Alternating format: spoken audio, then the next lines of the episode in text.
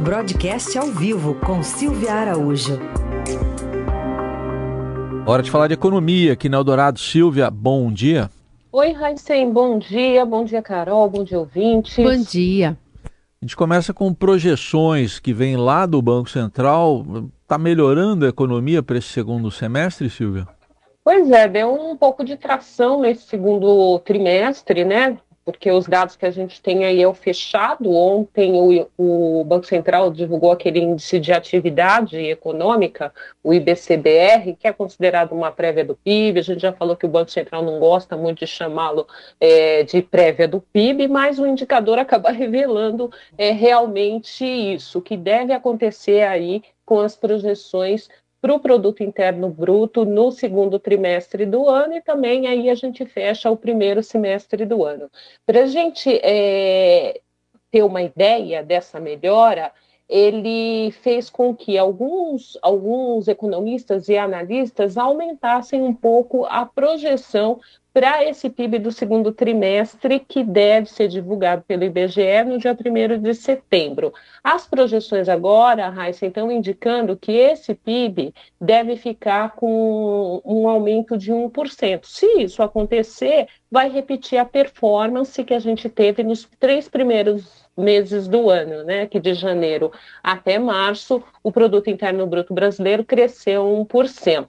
E aí a gente fica pensando, o que, que deve acontecer daqui para frente? Bom, daqui para frente, a gente tem alguns setores que podem sustentar esse crescimento para levar o crescimento acumulado no ano, né, do ano inteirinho de 2022, para aquela projeção que a gente tem visto aí no Focus e aquela mesma projeção que o ministro da Economia, Paulo Guedes, espera que seja confirmada no final desse ano, que é um crescimento da economia brasileira na casa de 2%. E quem deve segurar isso? Se a gente olhar a fotografia do primeiro semestre do ano, a gente viu ali a indústria que caiu ah, no acumulado do ano, a indústria, nos seis meses, teve uma queda de 2%. Então, a indústria precisa se recuperar nesse segundo semestre do ano para atingir aí um patamar eh, que possa equilibrar ah, as projeções para chegar num crescimento de 2%. Aí a gente teve as vendas no varejo restrito,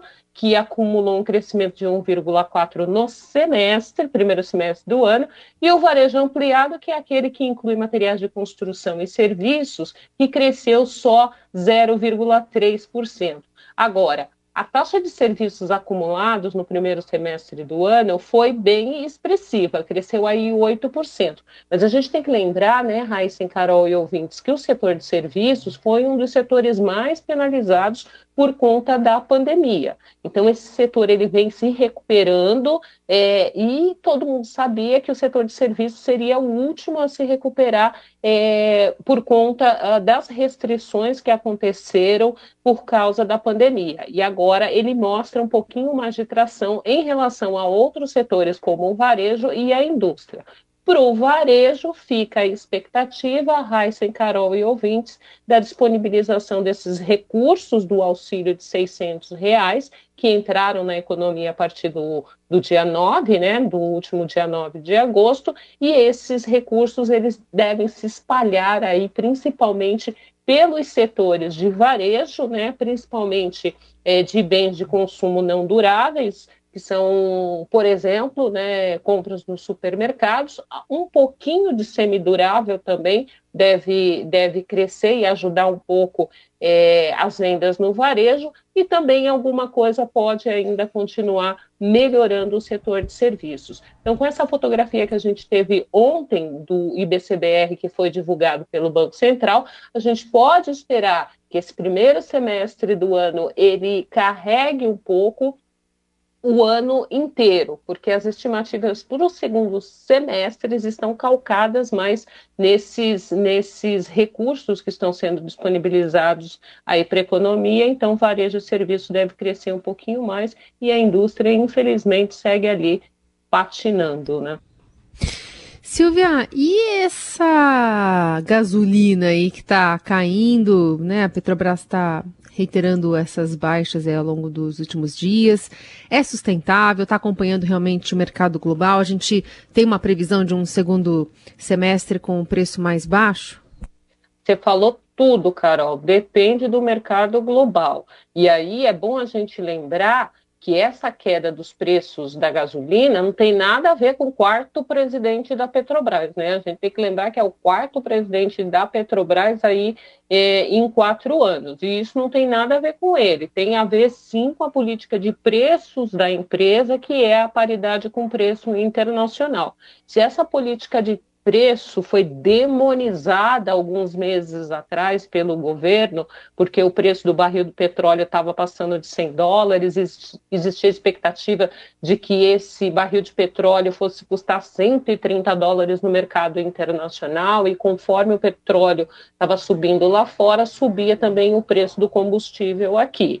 E aí houve toda aquela movimentação por parte do governo, né, demonizando tanto a política de preço da Petrobras, como a cobrança do ICMS por parte dos estados. O governo mexeu ali no ICMS, conseguiu aprovar essa medida com esse teto que a gente tem hoje de 17% do ICMS, o que traz algum arrefecimento, sim, porque a gente sabe que a carga tributária é, sobre todos os produtos e serviços no Brasil, essa carga é muito alta. Mas a, a, redução do preço do petróleo lá no mercado internacional, isso tem um peso bastante significativo e é por isso que ontem o governo anunciou, o governo não, a Petrobras anunciou a terceira queda do preço da gasolina em pouco tempo, né, desde essa redução aí do ICMS, e vem num momento aí maravilhoso para a campanha do, do presidente Jair Bolsonaro, do candidato, né, é, à reeleição Jair Bolsonaro. Então,